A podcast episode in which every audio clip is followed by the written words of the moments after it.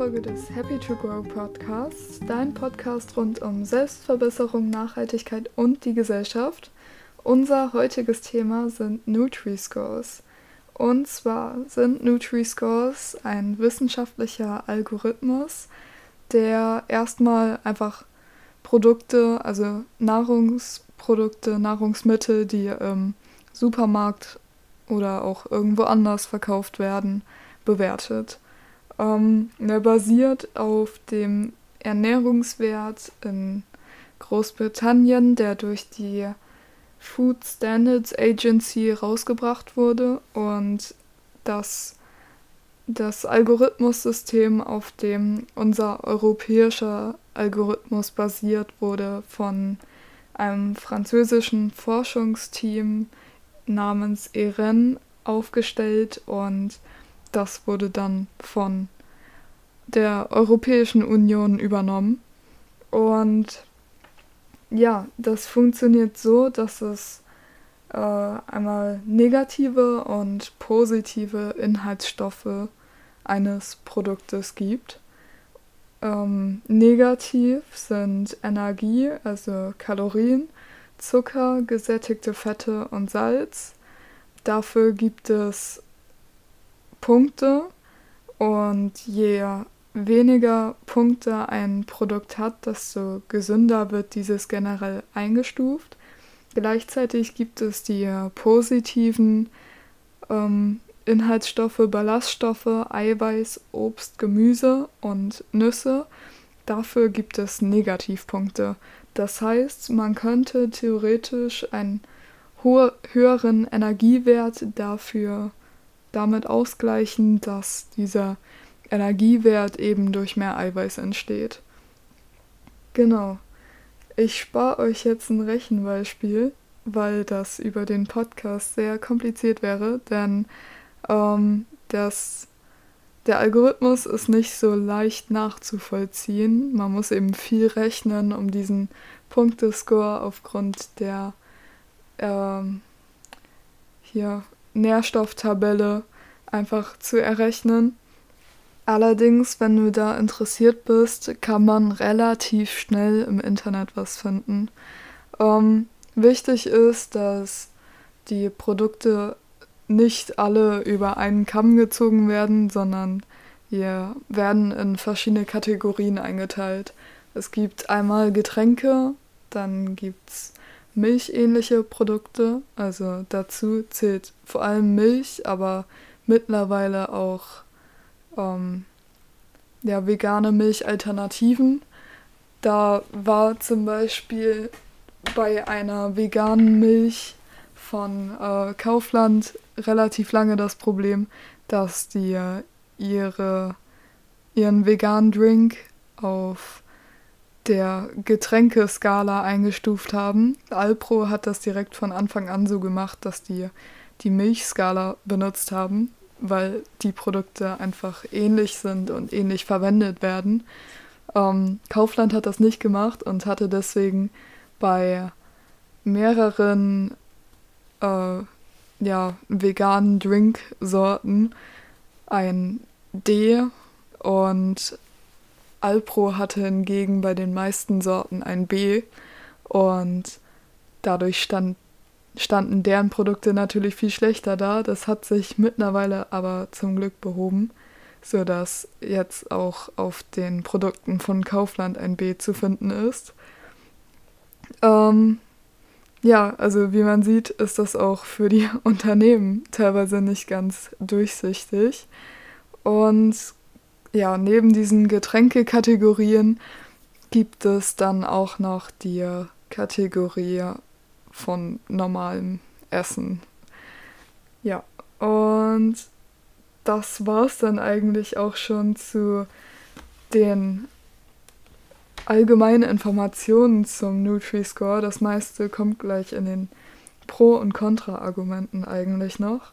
Und wer da detaillierter wissen will, wie genau das abläuft, der oder die kann mich gerne auch anschreiben und dann schicke ich da einfach ein paar Links noch. Das wäre jetzt aber für den Podcast hier ein bisschen zu viel und auch zu detailliert, ähm, denn es geht ja nicht maßgeblich eigentlich um die Ernährung und um Ernährungswissenschaft hier, sondern vor allen Dingen um die Gesellschaft und deswegen ist unsere Fragestellung natürlich eher, ob so ein Nutri-Score eigentlich eine gute Sache ist oder nicht und da kommen wir jetzt zu. Eine kleine Info, bevor wir damit anfangen, ist allerdings noch, dass in Deutschland der Nutri-Score seit Herbst 2020 rechtssicher äh, verwendbar ist. Das ist also noch nicht sehr lange und er ist auch nicht verpflichtend in Deutschland. Das heißt, wenn ein Unternehmen den Nutri-Score anwendet, dann muss es auf lange Sicht all deren Produkte mit dem Nutri-Score kennzeichnen.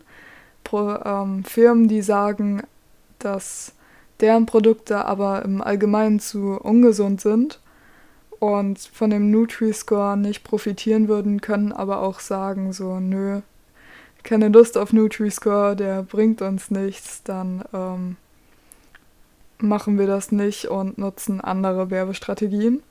Und wichtig zu erwähnen ist auch, dass laut dem BMEL der Nutri-Score lediglich für Produktvergleiche innerhalb von Produktgruppen gedacht ist. Also wenn ich wissen will, welche von zwei Pizzen gesünder ist, dann kann man den Nutri-Score super anwenden. Man sollte aber nicht Müsli mit um, Joghurt oder so vergleichen, da hier doch die Unterschiede ein bisschen zu groß sind. Und genau, das war's aber wirklich jetzt. Und jetzt kommen wir erstmal zu den Vorteilen des Nutri-Scores. Und ja, der erste Vorteil ist, dass es mehr allgemeine Gesundheit geben kann. Also der Nutri-Score schafft halt die Voraussetzungen für einen groben Überblick über die Gesundheit oder eben Ungesundheit eines Produkts. Und hiermit kann man auf den ersten Blick entscheiden, ob ein Produkt im Vergleich gesünder ist. Man fühlt sich dann gut, wenn man mehr Produkte mit einer grünen Einstufung kauft, als wenn lauter, sage ich mal, rote Produkte in seinem Einkaufswagen liegen. Und für dieses gut gute Gefühl ähm, werden dann viele Personen vermutlich eher zum gesünderen Produkt greifen, wenn sie bei zwei gleich leckeren Produkten die Entscheidung haben. Und damit verbunden ist natürlich auch das Argument der steigenden Fettleibigkeit. Also wir haben in Deutschland ungefähr 47 Prozent der Frauen, die übergewichtig sind, 62 Prozent der Männer und etwa 15 Prozent der Kinder und Jugendlichen. Das ist eine ganze Menge und deswegen ist es auch ähm, nötig, dass eine gesündere Ernährung auf die Tagesordnung kommt. Und eine Herangehensweise ist da eben der Nutri-Score, denn der ist einfacher zu verstehen, als jetzt detaillierte Etiketten auf der Rückseite durchzulesen in super kleiner Schrift. Da muss man die auch noch verstehen, wissen, was gut und schlecht ist, was man genau machen muss, um abzunehmen und so weiter. Beim Nutri-Score ist das super simpel und auf den ersten Blick erkennbar. Grün ist gut und rot ist schlecht. Und deswegen eignet sich der Nutri-Score vor allem für die, die halt kaum Energie ins Abnehmen reinstecken wollen und ja, einfach dann nach dem Nutri-Score gucken wollen, welche Produkte jetzt gut oder welche schlecht sind. Und wenn man dann da Kalorien ja sehr schlecht ähm, bewertet werden, wenn man dann so ein bisschen auf den Nutri-Score achtet. Und hauptsächlich Produkte isst, die halt eine A- oder B-Einstufung haben, dann ist besonders durch den ähm, durch das hohe Körpergewicht ja auch erhöhte Kalorienbedarf. Ist gar nicht so unwahrscheinlich, dass man dann tatsächlich im Kaloriendefizit landet und abnehmen kann. Dann schafft der Nutri-Score natürlich auch einen leichteren Vergleich von Marken. Äh, denn wenn man bei jeder, jedem Produkt, das man kaufen will, immer auf die Rückseite gucken müsste, erstmal die ganzen Inhaltsstoffe durchlesen müsste und dann das Produkt noch mit allen anderen ähnlichen Produkten vergleichen müsste, dann wird man natürlich ewig einkaufen und ich kann verstehen, dass da viele nicht so Lust drauf haben und dass dieser Nutri-Score dann eben eine immense Erleichterung hier darstellt und einfach weniger Zeit für die Vergleiche aufgewendet werden müssen. Ähm, das ist zwar dann nur bedingt nachvollziehbar, aber so ganz ungefähr einteilen kann man die Produkte trotzdem. Dann ein weiterer Vorteil ist die Produktumstellung, denn das ist im Moment auch nur sehr bedingt der Fall, aber wenn der Score theoretisch Pflicht wäre, dann hätten Firmen einen Anreiz, ihre Produkte gesünder zu produzieren, denn sie könnten dann auch im Wettbewerb profitieren oder mithalten, dadurch, dass Kundinnen vermutlich öfter zu gesunden Produkten greifen, als immer nur ihre Pizza mit dem E zu nehmen, wenn es auch eine Pizza mit vielleicht der Bewertung C gibt. Ja, und das, um da besser abschneiden zu können und auch auf dem Wettbewerb mithalten zu können, könnten dann Firmen eben ihr Produkt so dahingehend optimieren, dass sie auch ein besseres Label bekommen und dann auch öfter aufgrund des Labels zu dieser Pizza gegriffen wird. Der Nutri-Score hat allerdings auch Nachteile. Der erste ist, dass der Nutri-Score sehr vereinfacht. Also auf dem normalen Nährstoffetikett sieht man ja für jeden Makronutrienten die verschiedenen Werte und Zusammensetzungen. Man sieht, wie viele Kalorien der das Produkt hat und teilweise sieht man sogar für die Mikronutrienten, also zum Beispiel Vitamine, Werte. Und das hat man bei dem Nutri-Score nicht und alles wird auf einen Wert zusammengerechnet. Dabei entstehen dann Unklarheiten für den Verbraucher, denn der kann eigentlich kaum noch nachvollziehen, wie genau der Nutri-Score berechnet wurde. Wenn ein Toast zum Beispiel ein A hat, das hatte ich letztens tatsächlich in der Küche. Ich bin so nach unten gekommen, habe äh, das Toast gesehen, gucke auf die Verpackung und sehe, dass da ein A drauf ist. Also ich hätte nicht gedacht, dass Toast so gesund ist. Das war halt so weißes Weizentoast. Und da sind bei mir definitiv auch jede Menge Unklarheiten aufgetaucht.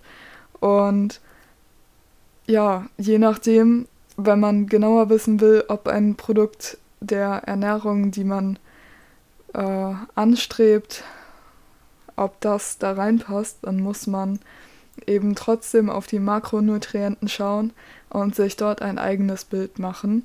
Denn wie genau der Score für jedes einzelne Produkt berechnet wurde, kann man zwar nachrechnen, wenn man diese Umwandlungstabelle hat, aber wenn man sich die Mühe nicht machen will, ist es ultra schwer herauszufinden, woraus genau dieser Nutri-Score besteht.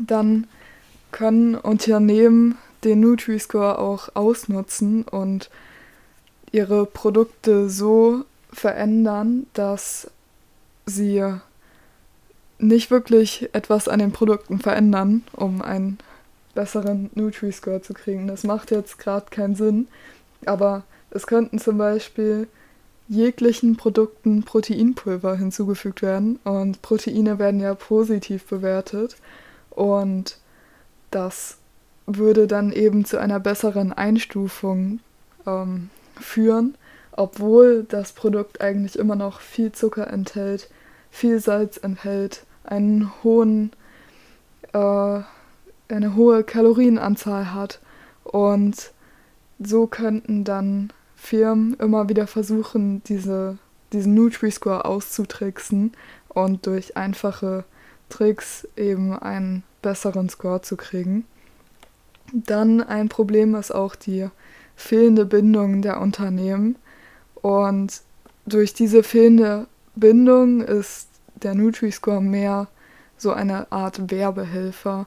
Also im Moment ist es so, dass sich vorwiegend Unternehmen entscheiden dazu, diesen Nutri-Score zu benutzen, die sowieso gesund produzieren und die durch das Drucken des Nutri-Scores einfach profitieren, denn das ist so eine Art natürliche Werbung, fast schon durch den Staat, weil der Staat ja diese Maßnahmen und Regelungen festgesetzt hat für das Produkt und das suggeriert, dass das Produkt gesund ist, obwohl man ja gar nicht diese genauen Zusammensetzungen eigentlich weiß. Und das kann zwar gut sein, also ich sage da nichts gegen, dass Produkte mit einem guten Nutri-Score nicht auch gesund sein können, aber es ist halt nicht der Sinn von einem Nutri-Score, dass der nur auf gesunden Produkten gedruckt wird, denn dann können Leute die Produkte mit einem guten Nutri-Score zwar kaufen, aber natürlich werden die nicht ohne weiteres auf Produkte verzichten, die super ungesund sind, aber auf denen halt kein Nutri-Score steht, denn dafür müsste man sich ja wieder mit diesen komplizierten Etiketten auf der Rückseite beschäftigen, wo viele Leute keine Lust drauf haben. Und so entsteht halt diese Wirkung, dass anstatt ein Helfer für die gesunde Ernährung zu sein, der Nutri-Score einfach durch Unternehmen mehr als Werbetrick genutzt wird. Ähm, ein weiterer Punkt ist, dass der Pluralismus der Gesellschaft nicht wirklich beachtet wird. Also der Nutri-Score hat ja zum Beispiel Energie und Kalorien auf der Seite der negativen Eigenschaften das geht halt davon aus, dass ein großer Teil der Bevölkerung übergewichtig ist und dementsprechend abnehmen muss, möglicherweise. Ähm, beachtet allerdings nicht den Teil der Bevölkerung, der nicht überbe übergewichtig ist und dementsprechend auch nicht auf Kalorien verzichten muss, um gesund zu leben. Und auch das Fette und Kohlenhydrate als schlecht dargestellt werden, stimmt nicht immer so. Es kommt halt immer auf die Zusammensetzung drauf an und es ist nun mal so, dass der Körper eines Menschen alle drei Makronutrienten braucht. Also sowohl Fette werden gebraucht, vor allen Dingen von Frauen, die haben einen höheren Fettbedarf als Männer, ähm, aber auch Kohlenhydrate, die braucht besonders das Gehirn um einfach richtig zu funktionieren. Ähm, da reichen zwar auch komplexe Kohlenhydrate, die von dem Körper eben dann zerstückelt werden, sage ich mal, aber, aber zu suggerieren, dass Kohlenhydrate generell schlecht sind oder auch Fette, das halte ich zumindest nicht für die Lösung. Und genau, es wird halt von quasi nur einer Zielgruppe ausgegangen, der Zielgruppe der Übergewichtigen und die den Nahrungsbedarf, den andere Gruppen haben, vielleicht Untergewichtige oder auch einfach Normalgewichtige, die sich gesund ernähren wollen, das wird nicht wirklich beachtet. Und das kann auch dazu führen, dass dann einfach Fehler in der Ernährung durch die Nutri-Scores ähm, verursacht werden. Dadurch, dass man nicht das aufnimmt, was für seinen Körper nötig ist. Denn natürlich zwischen den einzelnen Gewichtsklassen, sage ich jetzt mal, unterscheiden sich die Bedürfnisse, aber auch individuell ist das für jeden unterschiedlich. Und weitere Probleme tauchen da auch auf, ähm, wenn man sich anguckt, wie abwechslungsreich sich Personen eigentlich ernähren können mit dem Nutri-Score, denn theoretisch kann man mit Hilfe des Scores auch einfach dasselbe Produkt, das aber ein A hat und dementsprechend ja gesund sein müsste, jeden Tag immer und immer wieder essen. Da bleibt dann unbeachtet also zunächst die Menge, wie viel eine Person konsumiert. Man kann zum Beispiel sagen, dass, sagen wir mal, das Toast, was ich gerade eben schon als Beispiel genommen habe, das hat ja den Nutri-Score A. Isst man einen ganzen Beutel Toast, äh, dann ist man trotzdem im Kalorienüberschuss.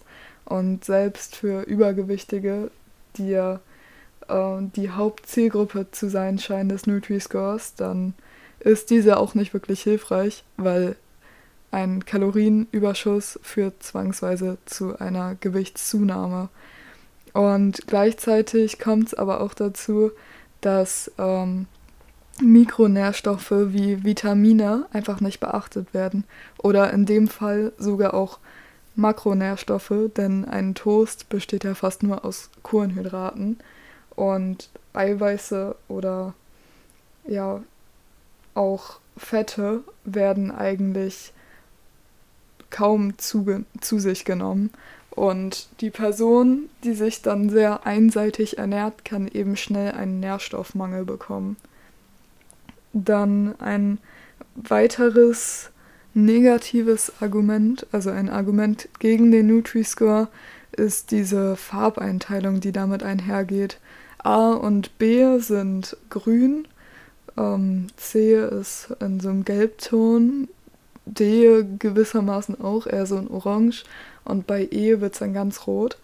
Und das hat halt so eine Konnotation von Stopp, Warnung oder auch Gefahr. Also Essen wird quasi mit diesem schlechten Score als Gefahr eingeteilt, was halt ähm, für die Psyche an sich schon des Menschen nicht wirklich hilfreich ist. Also man verzichtet dann sehr, sehr lange auf dieses vermeintlich gefährliche Produkt und isst dann innerhalb einer kurzen Zeit ganz, ganz viel davon. Das ist halt das, was ähm, generell Binge-Eating genannt wird, dass man einfach mega viel von einem Produkt zu sich nimmt, auf das man vorher äh, auch verzichtet hat, möglicherweise. Und da wäre es halt teilweise viel gesünder, wenn man einfach diese ungesunden Produkte über einen langen Zeitraum immer mal wieder, aber in Maßen isst und sich größtenteils einfach gesund ernährt. Das ist teilweise viel effektiver, als sich eine Woche lang, wenn man es überhaupt so lange schafft, wirklich krass gesund zu ernähren und dann ein oder zwei Tage oder sogar wieder eine ganze Woche lang einen riesigen Rückfall zu haben. Das ist halt einfach nicht die Lösung. Und dann als Nachteil natürlich auch, dass kalorieübergreifende Vergleiche nicht wirklich möglich sind. Also laut BMEL, das hatte ich ja vorhin auch schon gesagt, sollen die Produkte immer nur innerhalb von Produktgruppen verglichen werden. Und das Problem dabei ist, dass Produktgruppen, die so oder so nicht wirklich gesund sind, ähm, ein falsches, gutes Gefühl liefern, wenn man sich für das Produkt mit dem besseren Nutri-Score entscheidet. Also als Beispiel ist da auch wieder unsere allseits beliebte Pizza, die natürlich allein durch ähm, den Teig eigentlich schon, also dadurch, dass da einfach Unmengen an Mehl und auch, wenn man abnehmen will, Unmengen an Kalorien sind. Vor allen Dingen, wenn man dann auch noch eine Pizza isst, die nicht vegan ist, auf der sehr viel Käse drauf ist. Ähm, dann hat man auch noch diesen Fettanteil und Käse ist ja auch sehr kalorienhaltig. Ähm, dann hat man einfach dieses gute Gefühl obwohl man sich eigentlich immer noch ungesund ernährt. Und es wird halt dieses westliche Essverhalten gar nicht in Frage gestellt. Man soll quasi so essen, wie man es die ganze Zeit getan hat. Und dadurch, durch bessere Entscheidungen innerhalb dieses Essverhaltens, dann ähm, die Erfolge erzielen, die Gesundheitserfolge und auch die Abnehmerfolge, die man sich dadurch erhofft. Ähm, aber dass das so natürlich nur sehr, sehr selten funktionieren kann und auch nur, wenn man sehr übergewichtig schon ist und einen sehr hohen Kalorienbedarf hat, ähm, dann kann das überhaupt wirkliche Auswirkungen haben. Und meistens, wenn man abnehmen will, ist halt einfach die einzige Lösung ein Kaloriendefizit und sich wirklich mit seiner Ernährung auseinanderzusetzen und zu gucken, was ist ungesund davon, was darf ich nur noch in Maßen essen und ähm, was wird vielleicht auch besonders bei mir. Also man kann auch etwas Gutes daran sehen, nicht jeden Tag Pizza zu essen, denn wenn man nur einmal im Monat Pizza isst, dann wird das wirklich ein besonderes Mahl quasi. Ähm, und ja, dass man da sich halt wirklich mit der eigenen Ernährung beschäftigt und dass man nicht nur blind so welchen sowieso schlecht nachvollziehbaren Nutri-Scores folgt. Ja, mm, also mein Fazit zu dem Nutri-Score wäre, dass ich nicht wirklich überzeugt bin. Also es ist zwar eine gute Idee, dass ähm, jetzt gerade vor dem Hintergrund von mehr Übergewichtigkeit eine neue Darstellungsmöglichkeit zu schaffen, um die Gesundheit oder eben auch Ungesundheit eines Produktes darstellen zu können, ohne dass man sich direkt die Etiketten alle durchlesen muss. Allerdings sollte man generell einfach sein komplettes Essverhalten überdenken, anstatt nur innerhalb dieses Essverhaltens da irgendwelche geringen Unterschiede zu schaffen. Und dazu kommt dann natürlich noch, dass die Informationen auch sehr, sehr vereinfacht sind. Das heißt, selbst wenn man durch diesen Nutri-Score ähm, zwar Kalorien einboost, dann kann es trotzdem sein, dass man stattdessen Mangelernährung auf einmal hat. Einfach weil gewisse Makro- oder Mikronutrienten auf einmal fehlen. Und dann als weiteres Problem sehe ich auch einfach an, dass der Nutri-Score nicht bindend ist. Das heißt, selbst wenn man sich daran orientieren wollen würde, um gesünder zu essen, dann wäre das nicht wirklich möglich, denn im Moment wird dieser Nutri-Score eher als Werbetrick genutzt, als äh, tatsächlich als ein Gesundheitshelfer, denn Produkte, also Firmen, die vor allem ungesunde Produkte schaffen, die werden da natürlich nicht den Nutri-Score verwenden und ihre Produkte als schlecht deklarieren. Das würde ihnen ja keinen Mehrwert bringen.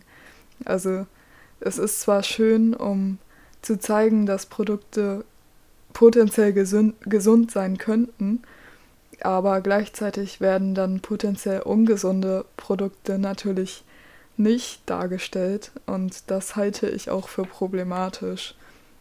Ich würde aber sagen, dass der Nutri-Score trotz allem keine schlechte Idee ist.